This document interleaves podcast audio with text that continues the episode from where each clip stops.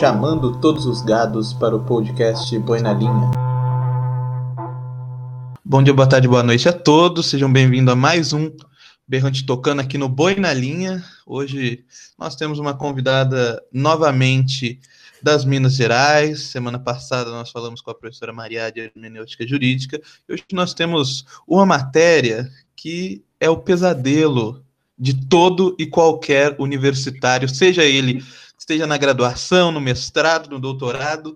Ninguém consegue fazer isso daí direito, será? Hoje nós temos a professora de metodologia, de metodologia, Lília. Por favor, se apresenta para gente. Então, Gabriel, muito obrigada por esse convite. Eu costumo falar que eu sou professora da matéria mais odiada do direito, que é metodologia jurídica. E eu entendo por que, que essa é uma matéria tão odiada, sabe? e a gente vai falar um pouquinho sobre isso hoje. Mas, me apresentando rapidinho, né? Eu sou advogada, sou formada pela UFMG, mestre e doutoranda também pela mesma universidade.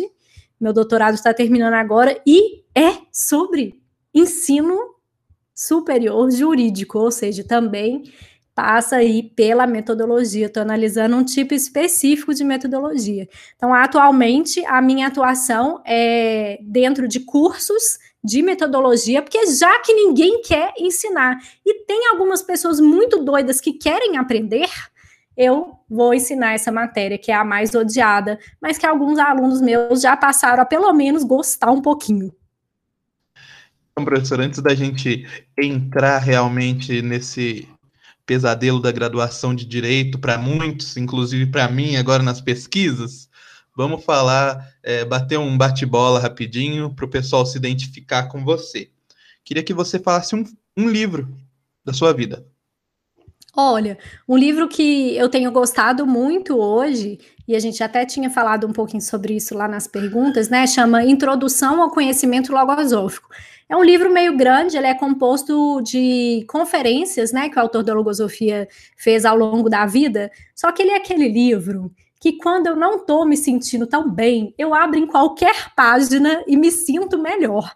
Então ele tem sido muito importante, principalmente agora nesse período, né, de isolamento social, tudo que a gente está passando, vem sendo assim um bálsamo para mim. E agora um filme Olha, o filme que eu mais assisti na minha vida, na minha vida, eu acho que eu já contabilizei umas 100 vezes, é o Totoro. Não sei se você conhece esse filme. É um filme do estúdio Ghibli, né? E ele é muito fofo e eu não dou conta. Às vezes, até hoje, mesmo adulta, eu volto lá para assistir e sentir aquele conforto da infância. Para quem quer assistir esses filmes do estúdio Ghibli, tem todos agora na locadora vermelha quem quiser lá o N vermelho, tem todos lá. Patrocina a gente, Netflix, por favor. E agora, se tivesse um minuto com alguém histórico, com quem sentaria para bater um papo, uma conversa? Eu com certeza escolheria a Michelle Obama. Eu sou enlouquecida com ela. Né? Eu leio muitas coisas que ela fala e eu sou apaixonada pela forma como ela usa a linguagem e com o que, que ela consegue fazer ali dentro de tudo que é esperado de um papel de primeira-dama e muito mais do que isso.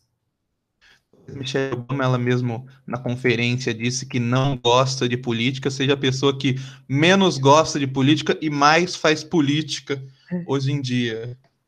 E para a gente finalizar esse nosso momento ping-pong, aqui é uma música que vai ser incluída no final do programa.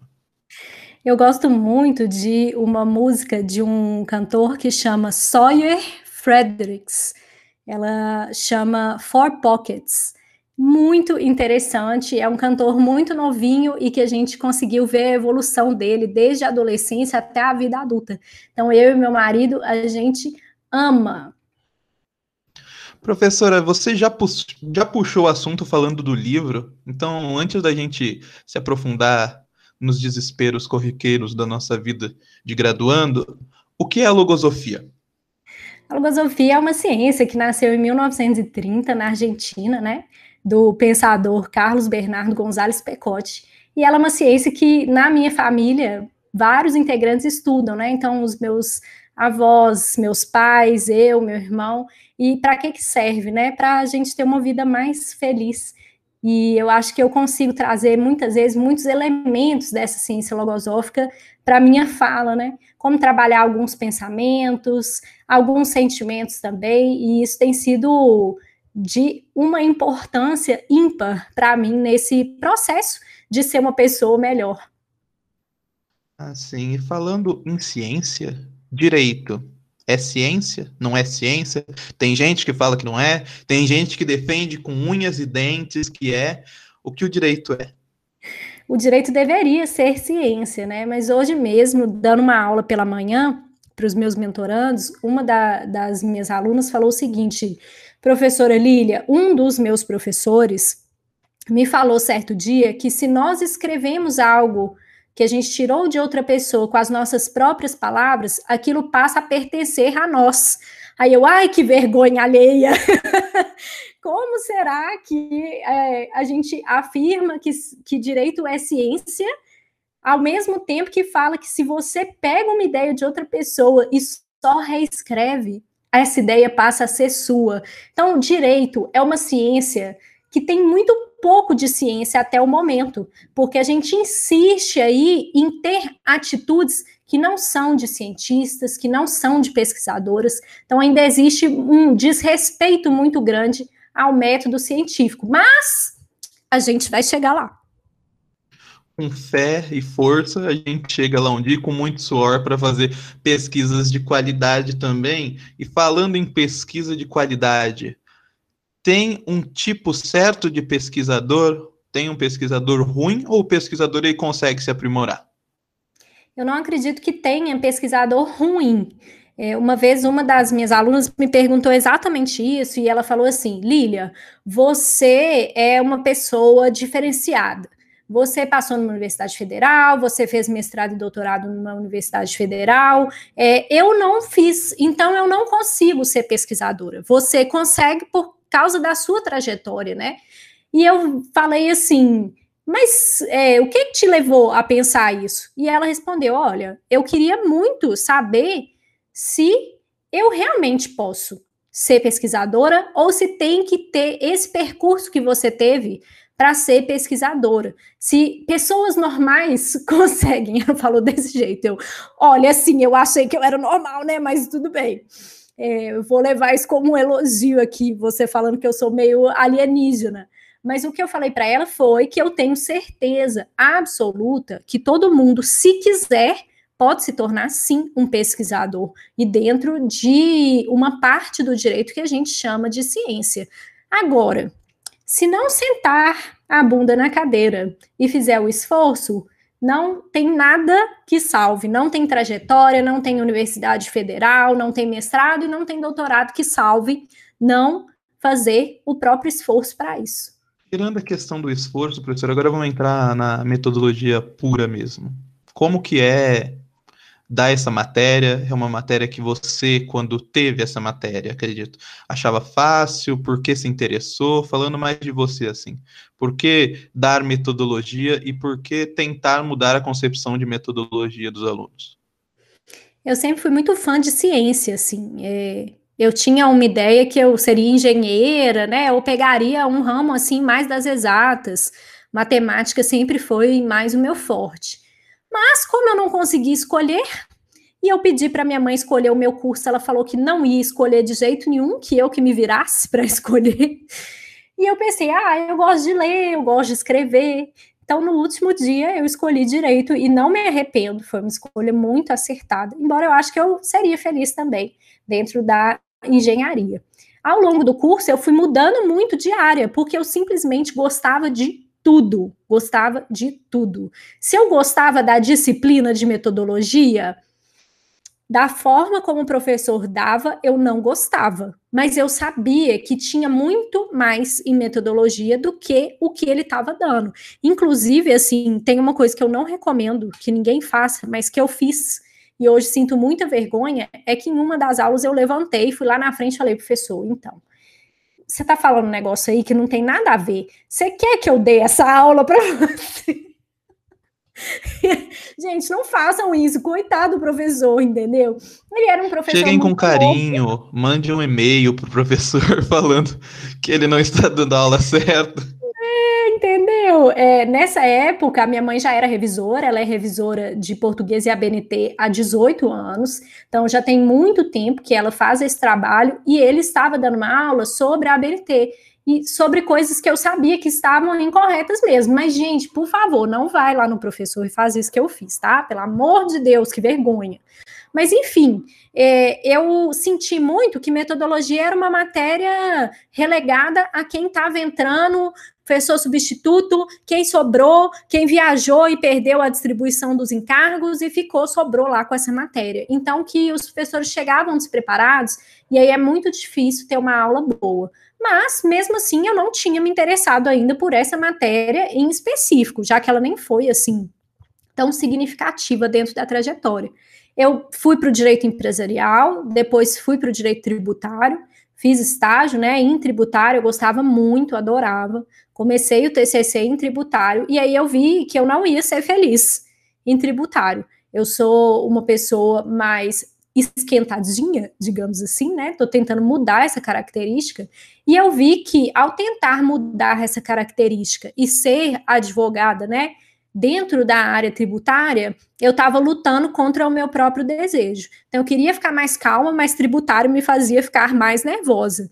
E aí um dia eu fui para a aula no nono período e comecei a chorar na aula. E nono período já é aquele período que as pessoas não estão indo tanto assim, né? Então tinha umas cinco pessoas só. E o professor que estava na sala era o Márcio Túlio Viana, que é professor de Direito do Trabalho, né? E aí eu chorando lá, né? Fingindo que não estava chorando, fingindo que eu estava prestando atenção. E aí depois da aula ele veio, sentou, conversou comigo e falou o que, que aconteceu, né? Ele é muito fofo, assim. E eu falei: olha, professor, eu tô lá no tributário, mas eu não tô feliz. Eu não tô feliz. E isso está indo contra um propósito meu, que é ser uma pessoa mais calma, é, mais assim, ter mais classe na hora de responder, né? Não ser tão grosseira. Ele falou: por que você não vem para o direito do trabalho? E aí foi esse convite do professor Mastúlio que me fez largar até a monografia, que já estava praticamente pronta, né, em tributário, largar até a monografia e ir, sair do meu estágio. Fui fazer estágio no nono período lá no TRT. E aí dei início à minha carreira dentro do direito do trabalho, escrevi livros com o professor Márcio escrevi, né, a minha própria monografia virou um livro, e a partir daí foi se desenrolando. No mestrado também não surgiu um interesse tão forte assim no primeiro ano em relação à metodologia. Eu era muito apaixonada pelo direito do trabalho. Só que essa paixão foi passando, foi passando. Eu vi que era um ramo mais extremista, com muitas doutrinas que eu não concordava, com muitas questões ideológicas que me incomodavam. E aí eu fui me decepcionando mais uma vez e também me decepcionando com essa carreira de professora de direito do trabalho, né? Era uma carreira muito concorrida e eu como uma pessoa mais nova, mulher, é, não era tão bem aceito assim a minha presença como professora de pós-graduação, que era a função que eu exercia lá na época. Quando eu terminei o mestrado, eu recebi um convite de uma professora muito boa, com quem eu já tinha conversado, que tinha um cursinho aqui em Belo Horizonte, e ela falou: Lília, eu queria abrir uma área específica é, de direito dentro do meu cursinho e eu queria que você coordenasse. Só que o negócio é o seguinte: é, tem alguns requisitos para ocupar essa posição. É uma opção, uma posição muito boa, tem um retorno financeiro muito bom, mas eu estou procurando uma pessoa que não seja casada e nem tenha filhos, porque vai ter que trabalhar muito e vai ter que ficar muitas horas aqui. Eu sei como é que é, eu, eu sou mãe, eu sou casada, então eu queria uma pessoa mais disponível. E aí eu pedi para pensar, né? Foi uma conversa muito interessante, ela me mostrou todos os balanços financeiros, né? Eu sou técnica em administração, então isso me dava uma qualidade de analisar aquilo como uma proposta muito boa. E aí fui andando para casa. Era ali mais ou menos no, no Barro Preto, e aí fui andando, devia dar uns sete quilômetros para minha casa. fui lá a pé, eu sempre gostei muito de caminhar e pensando. E eu comecei a pensar na minha família, né? Eu não era casada, mas eu era noiva. Eu não era mãe, mas eu queria ser. E tinha a minha mãe também, que já trabalhava como revisora, e eu estava vendo que ela estava ficando muito sobrecarregada, não estava dando conta de fazer o trabalho sozinha. E aí eu pensei ao longo desses sete quilômetros de caminhada e cheguei à conclusão que eu preferia fazer uma proposta para minha mãe, de abrir uma empresa com ela e me tornar revisora, do que é, aceitar essa proposta do cursinho. E aí propus isso para minha mãe, ela morreu de medo, ela não queria abrir empresa e, e se der errado e não sei o que, ficou com muito medo, mas eu sou mais mandona, então no final eu ganhei. eu ganhei. E aí abrimos essa empresa logo quando eu saí do mestrado e eu comecei a me interessar muito mais por metodologia, né? A BNT não é tudo dentro da metodologia, mas ela é uma parte muito importante, uma parte que gera muitas dúvidas. E aí eu comecei a me aprofundar mais. Do mestrado, eu fui direto para o doutorado, continuei no direito do trabalho e não deu certo. Comecei a ter muitas divergências ideológicas com a minha orientadora, até que um dia a gente sentou, né, e eu pedi para ser excluída do programa de pós-graduação. Falei, olha, eu não, eu não dou conta, né? Não vai sair uma tese legal porque a gente está em conflito aqui. Você quer uma direção, seguir uma direção e eu quero seguir outra. Então pedi para ser excluída a solução melhor que a gente encontrou foi a troca de orientador, e aí eu troquei professor Jordano. E nessa época eu estava trabalhando como coordenadora da pós da UAB, né, da ESA aqui, da Escola Superior de Advocacia, coordenadora pedagógica, e comecei a dar essa disciplina nos cursos da UAB, essa disciplina de metodologia. Eu já fazia toda a formatação dos textos de todos os professores, tudo passava por mim, e aí comecei a dar essa disciplina. E com o Jordano, né, que é o meu orientador atual no doutorado, eu senti que tudo foi se encaixando melhor para que eu pudesse dar mais é, sentido para a metodologia na minha vida, para que eu pudesse estudar mais essa parte e fazer uma tese dentro dessa, dessa área que eu estava me interessando mais. Quando a minha filha nasceu, né, ela nasceu em 2018, eu decidi sair, então, de todos os meus empregos e manter só a minha empresa. E foi aí que surgiu essa minha ideia com o Instagram, né? Com todos os meus cursos, eles já estavam lá na minha mente em algum lugar. Só que não tinha dado tempo de executar. Então eu vejo que a metodologia foi uma construção na minha vida, né? E que a gente pode mudar de área a todo momento. A minha mãe também está fazendo uma transição de carreira agora, né? É, mesmo mais velha. E um dia ela falou para mim assim: Eu já sou velha, eu não posso trocar mais de profissão. Eu pode sim, minha filha. Pode trocar sim. Então, se tem alguém escutando a gente, né, pensando, ah, eu não sei do que, que eu gosto, às vezes eu gosto de uma coisa, às vezes eu gosto de outra meu conselho é que você mergulhe em uma coisa de cada vez. Mas que se chegar no final e você ver que não era aquilo, tudo bem, ainda dá tempo de trocar, né? E foi isso que aconteceu. Falando em. Você citou, professora, a questão ideológica no direito do trabalho, que muitas áreas do direito realmente é um conflito ideológico, até doutrinário, de ideologias doutrinárias diferentes. Na metodologia, colocar ideologia na pesquisa ajuda ou atrapalha? Olha, eu sempre tive um posicionamento de que a gente precisa se distanciar um pouco do texto que a gente está escrevendo. Talvez essa seja a causa de muito sofrimento do pesquisador. Se vincular tanto ideologicamente quanto politicamente aquilo que ele está escrevendo, causa depois, quando existem críticas sobre esse texto, e a ciência funciona assim, né?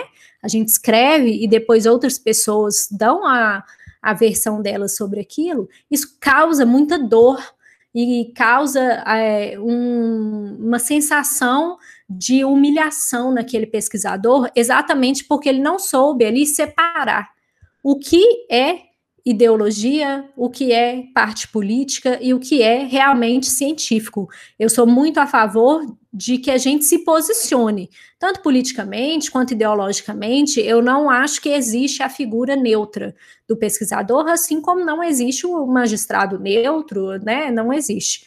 Mas, dentro do âmbito científico, começar por um argumento ideológico é o que eu chamo de começar pela conclusão.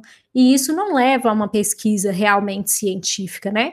Não tem problema nenhum a gente ter vieses, todo mundo tem é, uma ideia sobre o mundo diferente. Agora, partir dessa ideia sem uma base, sem fontes, é que é o problema mesmo.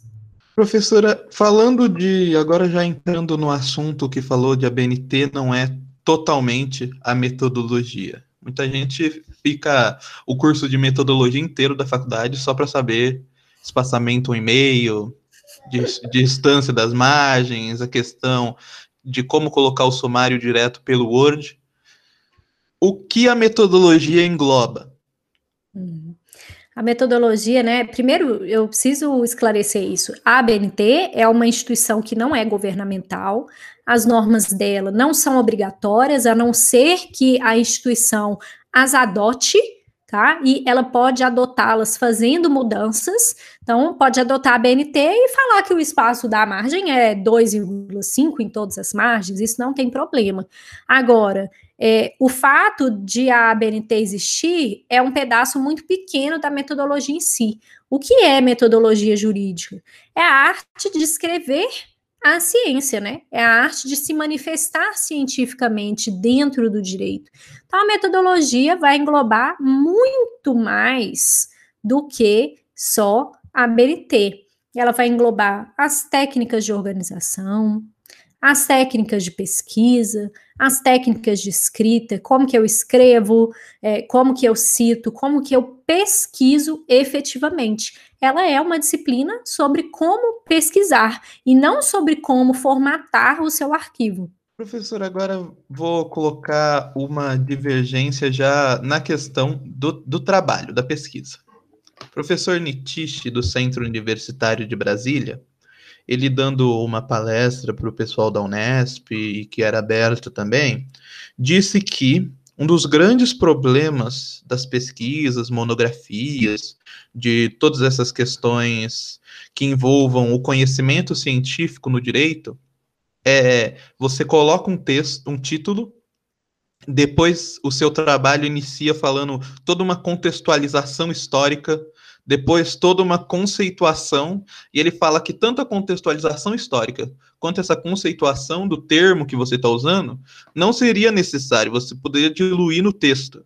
Isso atrapalha na pesquisa, porque tem muita pesquisa que é assim? Sim, isso atrapalha. Eu consinto muito com o professor eu chamo isso de começar pela Grécia.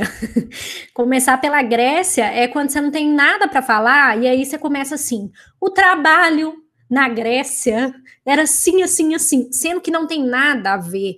A história é uma disciplina muito complexa que tem diversos matizes e a gente utilizar esse tipo de retrospectiva acaba deixando o trabalho muito raso muito raso. É encheção de linguiça. A gente quer explicar várias coisas antes, porque na verdade a gente ainda não sabe o que, que a gente quer falar. Então, eu tenho alguns alunos que têm tipo um toque exatamente com essas duas coisas. Eles precisam fazer uma mini retrospectiva histórica e eles precisam fazer uma mini conceituação. Então eu falo, você faz, aí depois você apaga.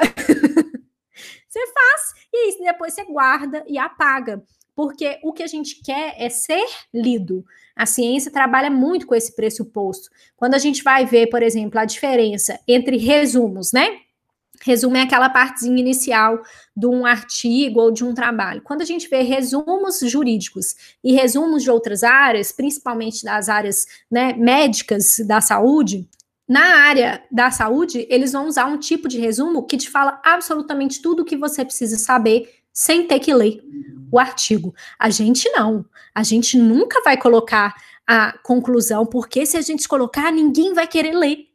E esse é o nosso problema, né? A gente já escreve coisas que ninguém vai querer ler, ninguém quer ficar lendo retrospectiva histórica rasa, né? Trabalhos históricos são aqueles trabalhos que exigem muita dedicação, muita pesquisa, não é ficar fazendo resuminho do Wikipédia. Então atrapalha sim e muito a gente começar lá na Grécia, tentando fazer um histórico, que no final é só porque a gente ainda está pensando no que mesmo quer dizer. E isso de pensar o que quer dizer, é falta de delimitar o tema ou é apenas medo de não ter o que escrever do tema? Existem essas duas coisas. Eu posso tanto ter medo de ser rasa, né, medo de não estar preparada para escrever aquilo, medo de ser criticada, ou eu realmente coloquei para mim um tema que não é tema. Ele pode ser um assunto muito grande, né? Eu costumo fazer essa diferenciação entre a área A gente tem grandes áreas, né? Dentro direito do trabalho, eu tenho sub-áreas lá, direito individual do trabalho, direito coletivo, direito processual. Dentro delas eu tenho assuntos. Então, por exemplo, contrato de trabalho é um assunto dentro do direito individual do trabalho. Só que às vezes os alunos vão chegar com temas que são assuntos. E eles vão falar, professora, eu queria muito escrever sobre contrato de trabalho. Eu, é mesmo? O que sobre contrato de trabalho? É muito grande. E às vezes a pessoa acha que se ela delimitar, o trabalho vai ficar ruim, quando na verdade ele vai ficar é bom. Trabalho muito amplo normalmente tem uma característica não científica. É mais um resumão de tudo que você ouviu falar daquele assunto. E ainda nessa questão, professora, é, teria como englobar ou citar alguma algum tipo de pesquisa, por exemplo, algumas metodologias que são as mais utilizadas, exemplo, a pesquisa empírica ou algumas outras, a pesquisa histórica que a gente acabou de falar, tem algum método que os seus alunos mais utilizam hoje? Olha, os meus alunos são um grupo muito heterogêneo, né? Então, eles é, trabalham desde problemas puramente acadêmicos, que são problemas que vão fazer pesquisas para informar algo, para predizer um comportamento. Então, muito isso acontece muito quando vai ser publicada uma lei e o aluno quer mostrar os prós e os contras daquilo. Então, são trabalhos acadêmicos mais puros, né? São tipos de pesquisa que tentam prever o que pode ocorrer. Então, esse é um tipo muito utilizado, mas eles também usam trabalhos de investigação. O que, é um trabalho de investigação? Normalmente mais teórico, vai trabalhar em cima de um conceito, às vezes comparando com conceitos de outros países, trazendo algo de legislação ou jurisprudência estrangeira. Quando a gente vai falar de pesquisas mais complexas, aí a gente já começa estudo de caso, que é um tema muito difícil, né? A minha tese mesmo é um estudo de caso, e eu sei que não é uma estrutura simples de ser executada. Às vezes as pessoas só pensam assim: ah, vou pegar um caso aqui e eu vou falar que eu vou estudar ele. E não é assim, né? É uma metodologia extremamente complexa. E ou pesquisas empíricas mesmo, uso de formulários, ir a campo. Eu fiz esse tipo de pesquisa lá na minha monografia, né? Então, eu entrevistei mais ou menos uns é, 200 trabalhadores para compreender qual era o conceito que uma geração determinada, né, que era a geração Y, achava sobre o trabalho, que conceito que eles davam para o trabalho. E foi muito interessante. A pesquisa de campo, ela agrega muito à vida mesmo do pesquisador. Ele consegue perceber outras realidades, mas também é uma pesquisa complexa. Então, o natural, assim, o mais comum é que os alunos optem ou por uma pesquisa puramente acadêmica, uma metodologia puramente acadêmica, ou de investigação. E aí, se a gente for entrar nessas pesquisas mais complexas, a gente vai ter aí estudo de casos, estudos de jurisprudência, né? é, junção de vários acórdons e análises, e também as pesquisas empíricas de campo, pesquisação, tem muita coisa sobre isso. Professora, um dos grandes pontos que acho que já faz um, desde que o STF disse o termo direito comparado, é que na maioria das pesquisas tem um tópico dizendo direito comparado. Tem como comparar o direito de um país com outro apenas citando uma instituição? É, esse é um dos grandes erros dentro da nossa área, né? Tentar comparar coisas que estão em sistemas totalmente diferentes. Isso é muito problemático quando a gente simplesmente importa, e o Brasil tem uma tradição muito forte em fazer essas importações totalmente sem pé nem cabeça. E isso vem da doutrina e a jurisprudência tem seguido essa mesma ideia de falar, é porque nos Estados Unidos é assim, tá? Mas o sistema deles é totalmente diferente, né? Para fazer uma comparação, a gente teria que ir lá no início, dentro, né? é, das estruturas mesmo daquilo e demonstrar o quão diferente é. Então, a pesquisa de direito comparado, ela vem sendo considerada dentro da metodologia uma das mais difíceis de serem feitas, porque além de eu ter que saber muito bem os sistemas de cada um dos países, eu preciso ali dentro daqueles sistemas escolher aportes teóricos, ou seja, escolher obras que seguem na mesma linha. Então, se eu vou pegar aqui dentro do direito do trabalho, dentro do direito individual, eu vou escolher analisar dentro de uma linha, né? Então, se eu escolho, por exemplo, Godinho, eu não vou poder fazer uma comparação Godinho e Ives Gandra com algo de fora, porque eles são autores que se contradizem muitas vezes. Então, se já é difícil para a gente saber os autores nacionais que se contradizem, imagina você pegar os autores nacionais que não se contradizem, mais os internacionais que não se contradizem. Então, é uma pesquisa muito difícil. Normalmente é um tópico mais encheção de linguiça e que vem dessa tendência nossa de achar que o que tem lá fora é o melhor para o nosso país. Então, por que não pegar coisas lá de fora? Porque a raiz é diferente, né? E quando for aplicar aqui dentro, vai ter consequências diferentes também. Muita gente, muita gente mesmo, mais de 10 pessoas me perguntaram para falar sobre pesquisa empírica.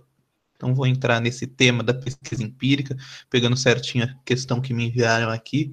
É tem como tem uma pesquisa empírica, um melhor, uma melhor maneira de você estruturar o questionário que você vai fazer na pesquisa de campo e depois de estruturado, como eu vou colocar ele dentro, integrar ele com a minha pesquisa? Qual a melhor maneira de também integrar o, as tabelas ou gráficos ou qualquer questão que eu, eu até redijo é, as respostas, como integrar essas respostas no meu trabalho, na minha pesquisa científica. Uhum. A pesquisa empírica ela pode ser empírica mesmo, né? Quando a gente vai a campo e entrevista as pessoas, encontra as pessoas que são objeto ali da nossa pesquisa, ou ela pode ser uma pesquisa pura de dados. A pesquisa de dados, né? Quando a gente vai analisar julgados, vai analisar é, principalmente questões de políticas públicas, ela é uma pesquisa mais fácil de ser executada e que não demanda um questionário muito amplo. No, nesse questionário, né, que não é um questionário propriamente dito, você vai definir só assim as palavras-chave que você vai pesquisar na busca, como que vai ser feita essa busca e o que, que vai ser selecionado. Agora, quando a gente está falando de uma pesquisa de campo pura, que é quando a gente vai até as pessoas e as entrevista, não existe um questionário que é melhor. A gente tem formas de questionários a depender do seu tema-problema. É, e a depender de quão profundo você quer que seja aquele texto. Os questionários, eles podem ser totalmente estruturados, que é aquela pesquisinha que a gente tá lá na rua e alguém vira e fala assim: posso fazer uma pesquisa com você? E aí você sai correndo fala assim: não, não quero, não, obrigada, oh, tô com pressa, tá? É, são questionários totalmente estruturados significa que a pessoa vai colocar lá o que vai marcar xizinho e tudo lá e acabou. É só isso a pesquisa. A gente tem é, estruturas semi, né? Que é questionários que são semi-estruturados, ou seja, tem uma parte deles que é mais aberta, que é mais passível de interpretação. O que, que isso significa? Às vezes eu tenho a pergunta, mas eu não tenho a resposta de xizinho. A resposta é uma resposta mais aberta. E eu tenho questionários não estruturados, que são entrevistas que a gente senta e vira para a pessoa e fala assim: olha, nós vamos falar de tal. E para pessoa X eu vou fazer a pergunta que eu quiser, e para Y eu vou fazer outras perguntas. Então, são formas diferentes de abordar o tema da pesquisa, e são formas que vão tendo profundidades diferentes, né? Na estruturada eu tenho um nível mais baixo de profundidade, na semi-estruturada, que é a mais utilizada, eu consigo inferir mais coisas e na na pesquisa não estruturada, aí eu consigo inferir muito mais coisa, porque a pessoa vai conversando e você vai retirando dela novas perguntas e novos elementos. Agora, dentro desses três, isso vai gerar para a gente bancos de dados diferentes. Então, a pesquisa estruturada vai gerar um banco em forma de gráfico, né? Quem respondeu sim, quem respondeu não, e aí a gente usa esses dados normalmente em formas de tabelas, em formas de gráfico, dentro do texto. Eu não recomendo que isso seja só colocado como um apêndice. Lembrando aqui a diferença entre anexo e apêndice. Anexo é o que você colocou junto do seu texto, mas que não foi você que fez. Então, você foi lá no CNJ em números e tirou um gráfico do CNJ em números, quer colocar no fim lá do seu texto. Isso é um anexo. Apêndice é algo que veio de você. Então, se você fez a pesquisa, você entrevistou e aqueles são os resultados, isso é um apêndice. Eu não recomendo muito que a gente coloque só no apêndice, tá? É mais interessante quando a gente vai inserindo dentro do texto. Agora, a técnica das semi-estruturadas e da, não, das não estruturadas vai gerar para a gente respostas abertas. E essas respostas vão ter que dar ali alguma conclusão. O que mais acontece é a pessoa criar um tópico só para comentar ali o que, que foi retirado daquela pesquisa. É, seria essa a melhor técnica? Eu acredito que não. Eu sou muito a favor de utilizar no meio do texto as respostas. Então, no momento em que a gente vai concluindo alguma coisa e colocando, foi isso que eu fiz é, dentro do meu primeiro livro, né? Eu ia escrevendo sobre aquele tema e demonstrando as minhas conclusões com as falas das pessoas que participaram da pesquisa. Isso torna o texto mais fluido, mais compreensível, mas também precisa de um cuidado muito grande para você não ser tendencioso na utilização aí dessas falas. Então, todas têm prós, têm contras, vai muito do pesquisador. Pesquisadores que têm uma escrita mais formal vão preferir fazer um tópico separado, e não tem nada de errado nisso. Os que têm uma linguagem mais fluida vão normalmente preferir colocar no meio do texto. A profundidade do pesquisador, não quando ele se aprofunda só nas perguntas ou nas respostas, mas quando ele se afunda, vamos falar assim, na pesquisa, muitas vezes ele perde o rumo do que ele estava procurando no começo do texto. É um grande problema na sua visão assim, porque foge do tema, foge de toda a pesquisa e depois ele acaba às vezes até ficando sem noção de como retornar. Uhum. Isso é um problema desde que seja um pesquisador iniciante. Por que, que eu estou falando isso? Com um pesquisador iniciante, vai ser muito difícil voltar para os objetivos. E é por isso que a gente fixa objetivos específicos para o trabalho, né? O objetivo geral é o que, que eu quero achar ali, que problema que eu quero resolver. Os específicos são os passos que eu vou dar para resolver. Quando a gente não faz essa estrutura, não tem objetivos específicos para o texto, a gente não tem um passo a passo. E aí, às vezes, chega numa parte lá, a gente começa a ver outras coisas e ficar apaixonado com outras coisas e querer escrever sobre outras coisas. Então, se não tem esse passo a passo, o pesquisador iniciante vai se perder. Agora, existe uma diferença entre se perder, tá? E o tema ir mudando tema mudar ao longo da escrita é normal é normal. E algo que eu acho interessante que, que todos saibam é que na minha segunda qualificação do doutorado, né, a professora Maria Tereza Fonseca, que é inclusive uma das autoras do livro que a gente mais utiliza, né, de metodologia, chama Repensando a Pesquisa Jurídica, ela me falou o seguinte, Lília, é, não se preocupe ainda com essa parte da introdução na qual você fixa o seu tema problema, porque quando a gente está falando de tese, o tema problema só vai ser realmente fixado, ou seja, você só vai bater o martelo mesmo em qual que era o problema que você estava tentando resolver no final da tese. E ela falou: comigo aconteceu isso, com os outros membros da banca aconteceu isso também. É só lá no finalzinho que você vai ver qual era mesmo o contorno de tudo que você estava tentando responder. Então, para pesquisadores mais avançados, isso vai acontecer naturalmente e não é problemático, porque não é exatamente uma fuga do tema, né? Você está criando algo novo, que é o objetivo ali da tese.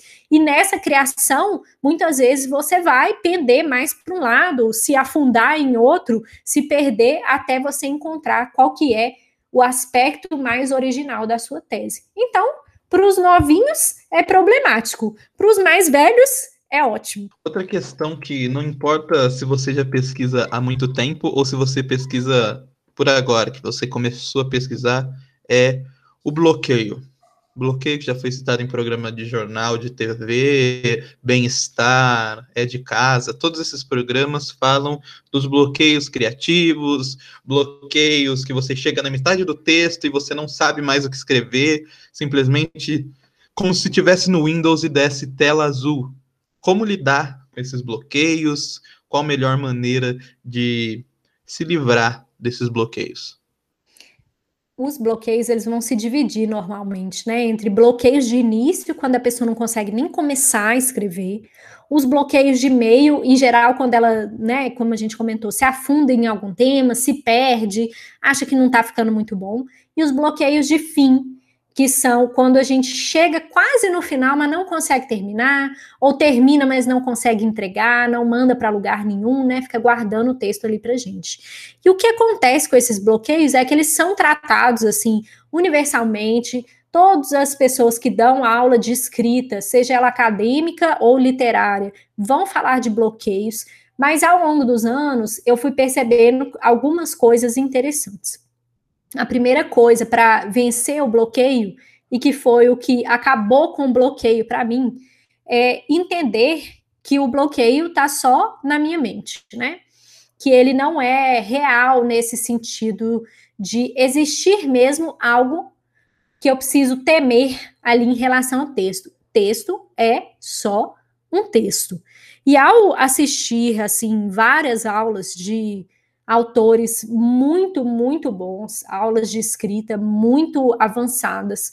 Todos falaram sobre bloqueio e a maioria considerou que, para quem sofre muito disso, tá? As atividades físicas são uma forma excelente de vencer bloqueios. Então, para quem normalmente está com bloqueio de meio, que é aquele bloqueio que você chega num ponto e não consegue ultrapassar ali, vai passar uma roupa, vai lavar uma louça, vai fazer uma caminhada, isso costuma auxiliar no bloqueio. Mas tem coisas que são muito internas, principalmente quando a gente está falando de bloqueio de início e bloqueio de fim.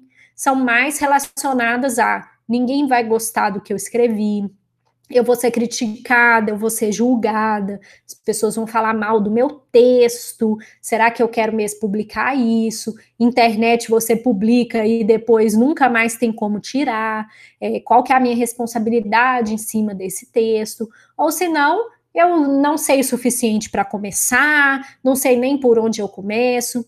Alguns bloqueios vão ser resolvidos com técnicas de escrita simples. Então, algumas técnicas por exemplo, né? Como fazer como se fosse um brainstorm mesmo, fixar muito bem o tema problema, são coisas que ajudam nesse bloqueio de início. Agora, no bloqueio de final, que é esse bloqueio de não conseguir mostrar o texto para o mundo, eu entendo que a escrita é a nossa forma de expressão e ela muitas vezes muda o conteúdo do nosso direito. Então, se a gente tem essa possibilidade de mudar algo, por quê?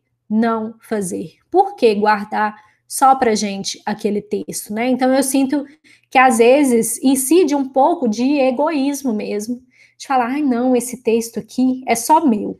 Isso daqui que eu pensei, vou ficar com ele só para mim. E atualmente eu venho adotando um posicionamento que é o posicionamento da Shonda Rhimes, né? Não sei quem conhece a Shonda, ela é uma roteirista roteirista aí de várias séries super famosas, né? Grey's Anatomy, Scandal, enfim, várias outras coisas. E a Shonda, ela é mãe também, ela tem filhas e ela fala: é, eu não tenho bloqueio de escrita. Eu não tenho bloqueio de escrita. E um dia, conversando com uma amiga, eu falei: olha, eu não sou a pessoa que fica bloqueada, eu sou a pessoa que desbloqueia. O que, que isso significa? Uma mudança de posição interna. Às vezes eu vou travar sim, em algum momento ali do texto. Se eu travar, eu escrevo outra coisa. E é exatamente o que a Shonda Rhimes vem fazendo. Se ela travava na escrita de uma série, ela ia escrever outra. E aí estravava nessa e ia escrever outra, ou ia fazer uma caminhada. Então, buscava formas de lidar com esse bloqueio. Eu acho que essa posição de se tornar uma pessoa que desbloqueia, ela é mais importante do que todas as outras técnicas. É ela que vai ajudar mesmo. E se recordar, se as pessoas julgarem o seu texto, elas estão julgando só o seu texto. Elas não estão julgando você alguma mensagem para quem fala: ah, esse texto, meu filho, como é que eu vou entregar ele para. Acabou de nascer esse meu filho, e aí a pessoa fica tão apegada no texto. Tem alguma frase para essas pessoas desapegarem? A primeira frase que eu falaria é: texto não é filho, filho é filho, né? Filho é filho, bebê é bebê, parto é parto, e texto é só um texto. O texto é só um pedaço de papel, um arquivo do Word, ele não é nada demais, ele não é uma parte de você. Ele é só uma expressão do que você pensa e do que você encontrou naquele momento, tá? Ele não é nada de demais. Eu sei que às vezes a gente fica muito preso ao texto, mas isso não é uma posição científica. A ciência, ela foi é, evoluindo ao longo dos anos dentro dessa postura não egoísta, dentro dessa postura de compartilhamento. E se a gente quer ficar com as coisas só para a gente, a gente está prejudicando o desenvolvimento da nossa ciência jurídica. Falando em desenvolvimento e também falando que filho é filho, acredito que seja alguém que segue a professora há muito tempo que mandou essa questão aqui, falando que além de ser uma inspiração, ela queria saber como está sendo ser mãe fazer doutorado no meio de uma pandemia. Como está sendo tudo isso, essa junção de funções, emoções e dividir atenção? Se alguém está pensando que eu dou conta de tudo, a verdade é que ninguém dá conta de tudo. Às vezes a gente olha para a vida das outras pessoas e acha que é perfeito, maravilhoso, que dá tudo certo. Mas é claro que não, né? É, quando a gente pensa em uma vida como mãe, como pesquisadora, em uma vida feliz, às vezes a nossa tendência é pensar em momentos de calma, que eu venho aqui para o meu escritório e eu sento na frente do computador e escrevo e tudo é lindo e minha filha não fica gritando no corredor chamando mamãe Lili, mamãe Lili. Não é a verdade, né? E tem como ser feliz mesmo numa situação que não é de tranquilidade. E tudo bem. Ser mãe é muito difícil, Ser doutorando é menos difícil do que ser mãe, com certeza absoluta. Ser mãe é um papel muito mais desafiador para mim. Estar numa pandemia tem sido desafiador também, principalmente com criança em casa. Mas o que me salva e que provavelmente é o motivo dos resultados que eu tenho hoje é a constância.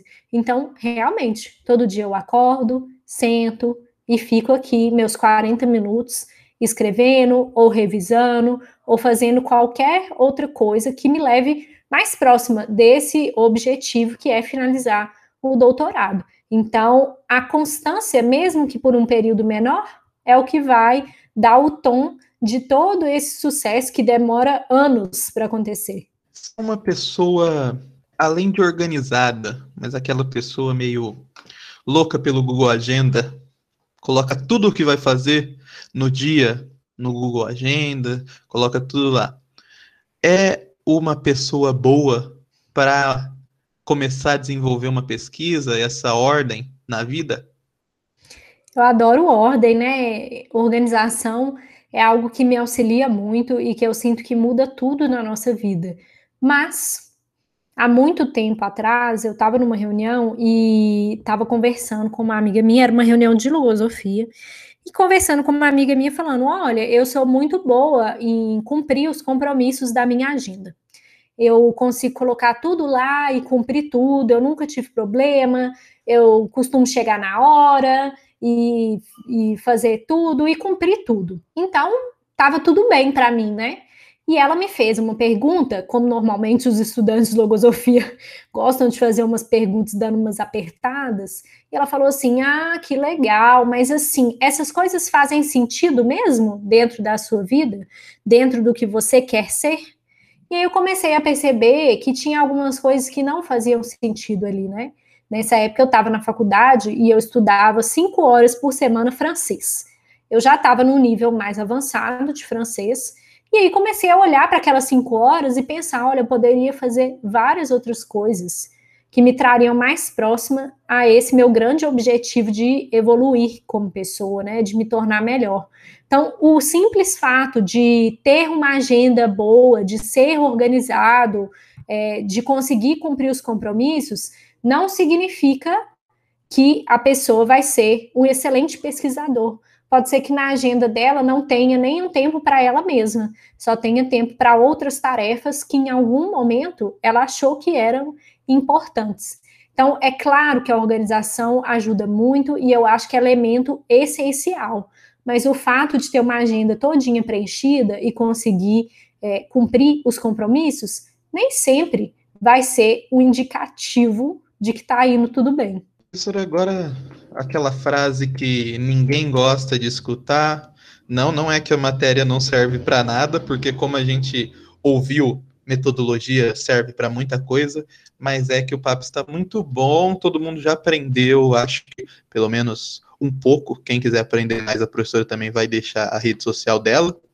Sigam ela, falem com ela, busquem é, o curso que ela também dá de metodologia quando abrirem turmas. Já vou agradecendo a professora por toda a atenção, para também não passar do combinado que nós falamos. E eu gostaria que a professora desse as considerações finais, por favor. Olha, algo que eu queria deixar muito aqui para vocês é uma frase que me acompanha, fica aqui no meu quadro, e ela fala que a gente deve unir ao esforço a inteligência, e que assim a gente trabalha menos e faz mais. Muitas vezes os alunos vão ficar desestimulados de fazer muito esforço e não chegar num resultado, mas é porque é um esforço que não tem tudo que a inteligência pode oferecer. E a metodologia faz muito esse papel. Então, se vocês tiverem essa vontade, dá uma chancezinha para essa disciplina. Se quiser dar umas risadas comigo lá no Instagram, né? É o arroba professora Lilia Finelli, tem o meu nome escrito aqui no podcast, mas não tem N, né, no Lília. E eu adoro dar umas risadas lá, porque eu sinto que assim a vida fica mais leve, mais feliz, e a gente pode cumprir esse objetivo de mudar o direito para ele virar ciência de verdade, que é o meu, meu grande foco dentro dessa vida. Muito obrigado a todos que acompanharam, assistiram e ouviram até aqui esse podcast, mais um Boi na Linha, hoje com esse tema super importante para você que quer entrar na área, ou quer conhecer, ou está na área e estava perdido e quer se achar.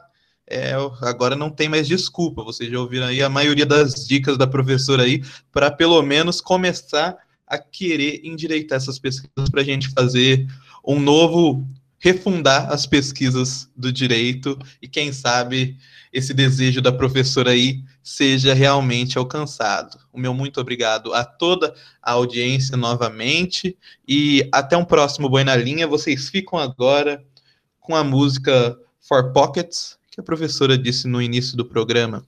Até mais. I'm starting to feel